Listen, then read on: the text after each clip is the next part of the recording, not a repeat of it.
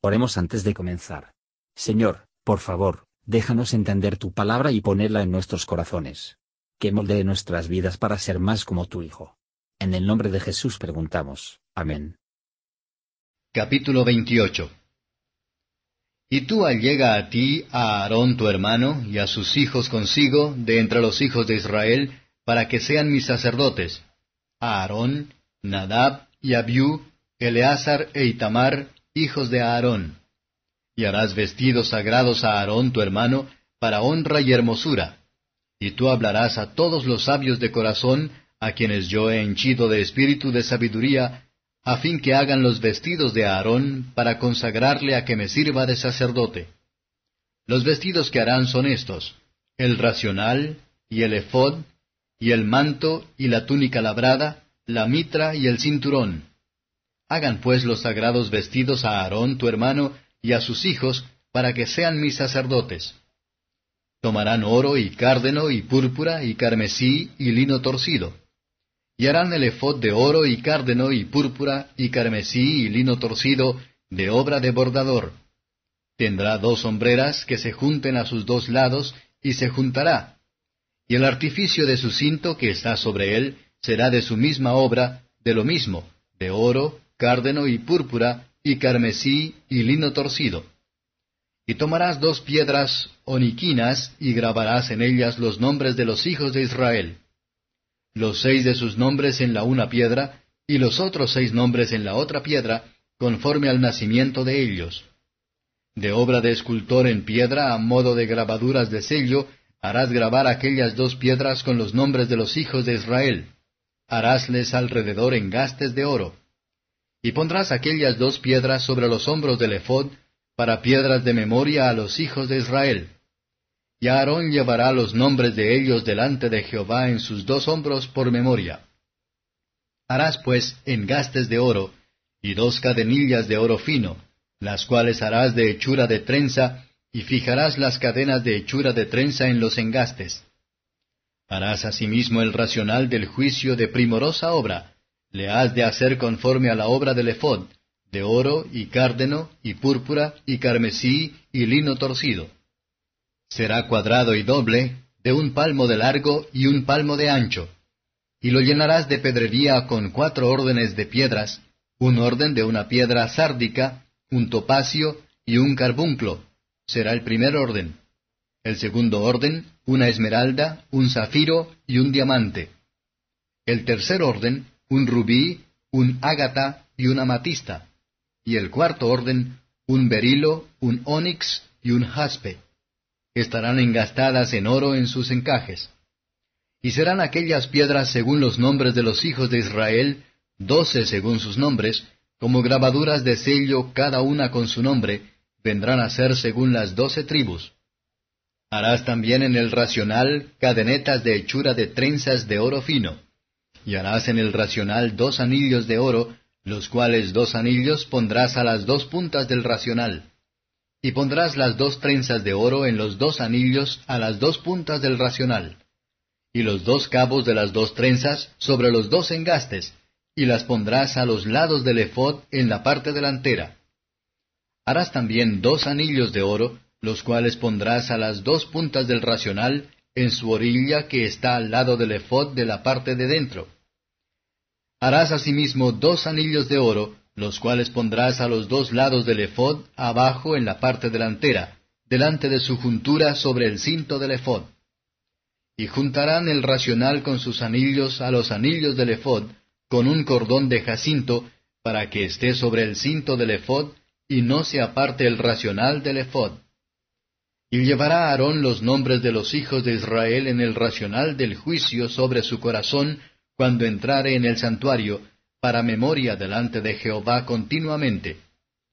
Y pondrás en el racional del juicio Urim y Tumim, para que estén sobre el corazón de Aarón cuando entrare delante de Jehová, y llevará siempre Aarón el juicio de los hijos de Israel sobre su corazón delante de Jehová. Harás el manto del ephod todo de jacinto, y en medio de él, por arriba, habrá una abertura, la cual tendrá un borde alrededor de obra de tejedor, como el cuello de un coselete, para que no se rompa. y abajo en sus orillas harás granadas de jacinto y púrpura y carmesí por sus bordes alrededor, y entre ellas campanillas de oro alrededor, una campanilla de oro y una granada, campanilla de oro y granada por las orillas del manto alrededor. Y estará sobre Aarón cuando ministrare, y oiráse su sonido cuando él entrare en el santuario delante de Jehová y cuando saliere, porque no muera. Harás además una plancha de oro fino, y grabarás en ella grabadura de sello, Santidad a Jehová y la pondrás con un cordón de jacinto, y estará sobre la mitra, por el frente anterior de la mitra estará. Y estará sobre la frente de Aarón, y llevará Aarón el pecado de las cosas santas que los hijos de Israel hubieren consagrado en todas sus santas ofrendas, y sobre su frente estará continuamente, para que hayan gracia delante de Jehová. Y bordarás una túnica de lino, y harás una mitra de lino, harás también un cinto de obra de recamador, y para los hijos de Aarón harás túnicas, también les harás cintos, y les formarás chapeos, tiaras, para honra y hermosura. Y con ellos vestirás a Aarón tu hermano y a sus hijos con él, y los ungirás, y los consagrarás y santificarás, para que sean mis sacerdotes. Y les harás pañetes de lino para cubrir la carne vergonzosa, serán desde los lomos hasta los muslos y estarán sobre Aarón y sobre sus hijos cuando entraren en el tabernáculo del testimonio, o cuando se llegaren al altar para servir en el santuario, porque no lleven pecado y mueran. Estatuto perpetuo para él y para su simiente después de él. Comentario de Mateo Henry Éxodo capítulo 28. Versos 1 a 5. Hasta aquí los jefes de familia eran los sacerdotes, y ofrecieron sacrificios, pero ahora esta oficina se limitaba a la familia de solo Aarón, y así continuó hasta la dispensación del Evangelio. Las vestiduras sagradas no solo distinguen los sacerdotes de las personas, pero eran emblemas de esa conducta santa que siempre debe ser la gloria y la belleza, la marca de los ministros de la religión, sin la cual su persona y ministerio se tuvieron en desacato. También tipifica la gloria de la majestad divina, y la belleza de la santidad completa, que representa a Jesucristo, el gran sumo sacerdote, pero no está adornando bajo el Evangelio, no quiere ser de oro y vestidos costosos, pero las ropas de salvación, en manto de justicia. Versos 6 a 14. Este efod ricamente labrado era la prenda más exterior del sumo sacerdote, efod ropa de civil fueron usados por los sacerdotes inferiores. Era una capa corta y sin mangas, atado cerca del cuerpo con una faja. Los hombros piezas fueron abotonadas junto con piedras preciosas engastadas en oro, una en cada hombro en el que se grabaron los nombres de los hijos de Israel. Así, Cristo, nuestro sumo sacerdote, presenta a su pueblo ante el Señor como un memorial. Como la capa de Cristo no tenía costura, sino que fue tejida de arriba abajo, por lo que fue con el efod. Las campanas de oro en este efod, por su preciosidad y un sonido agradable, bien representan la buena profesión que los santos hacen, y las granadas de fruto han de parir. Versos 15 a 30. El jefe del ornamento del sumo sacerdote, era el pectoral, una rica pieza de tela, curiosamente trabajado. El nombre de cada tribu estaba grabado en una piedra preciosa, fijada en el pectoral, para significar lo precioso que, a los ojos de Dios, los creyentes son, y como honorable. Como su ver pequeño y pobre la tribu era, era como una piedra preciosa en el pectoral del sumo sacerdote, por lo tanto están todos los santos queridos a Cristo, sin embargo los hombres estiman ellos. El sumo sacerdote tenía los nombres de las tribus, tanto en los hombros y en el pecho, lo que nos recuerda el poder y el amor con que nuestro Señor Jesús intercede por aquellos que son suyos. Él no solo los lleva en sus brazos con fuerza todopoderosa, pero Él los lleva en su seno con tierno afecto.